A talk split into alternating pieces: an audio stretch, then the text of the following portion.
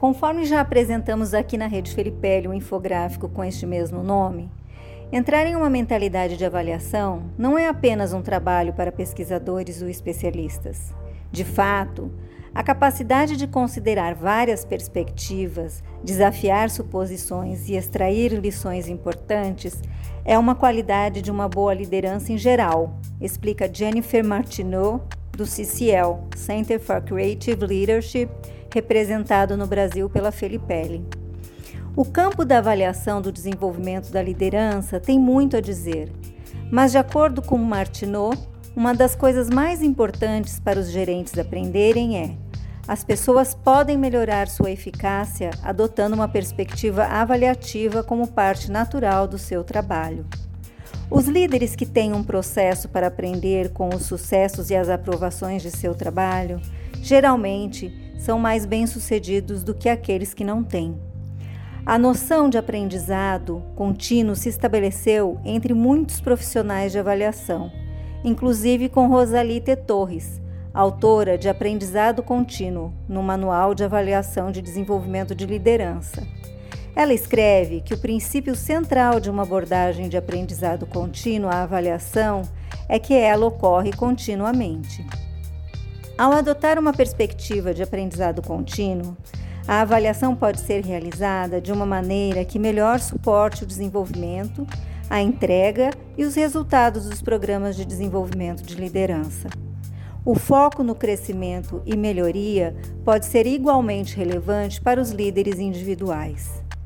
Os líderes que procuram desenvolver uma mentalidade de avaliação devem usar quatro processos de aprendizado contínuo adaptados do trabalho de Torres como os avaliadores. Vamos analisar mais de perto cada processo. Faça perguntas. Torres escreve que o ato de questionar, como parte contínua e natural do trabalho, pode estimular o aprendizado contínuo e um senso de conexão entre os envolvidos.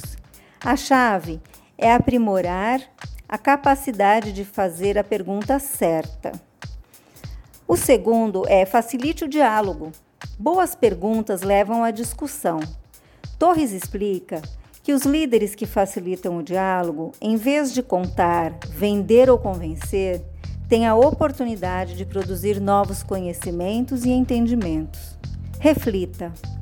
Torres descreve a reflexão como um processo através do qual indivíduos e grupos revisam suas ideias, sua compreensão e sua experiência, isso permite que as pessoas olhem com mais cuidado e pensem mais profundamente e holisticamente sobre um problema, levando a maiores insights e entendimento. Examine os valores, crenças e suposições subjacentes. Uma mentalidade de avaliação é aquela que procura e considera uma variedade de visões e possibilidades. Descobrir valores, crenças e suposições ajuda as pessoas a entenderem que sua perspectiva é uma entre muitas. Para traçar as perspectivas de diferentes indivíduos, faça as seguintes perguntas para reflexão individual, seguidas de discussão em grupo. Que experiências eu tive em relação a este problema ou programa? Tive uma experiência em que minhas expectativas não foram atendidas? Se sim, por que não foram? Como acho que esse programa, situação, poderia ser melhorado? Com base nas minhas respostas a essas perguntas, quais pressupostos e valores subjacentes à minha perspectiva sobre este programa, situação, reflete? De que maneira meus valores podem influenciar meu pensamento sobre o esforço de avaliação? Portanto, entre em uma mentalidade de avaliação e torne-se um líder ainda melhor do que você já é. Você conhece o Leader for Success? É um programa completo desenvolvido pelo CCL, com quem a Felipelli tem parceria, e já desenvolveu mais de 500 mil pessoas em toda a sua história.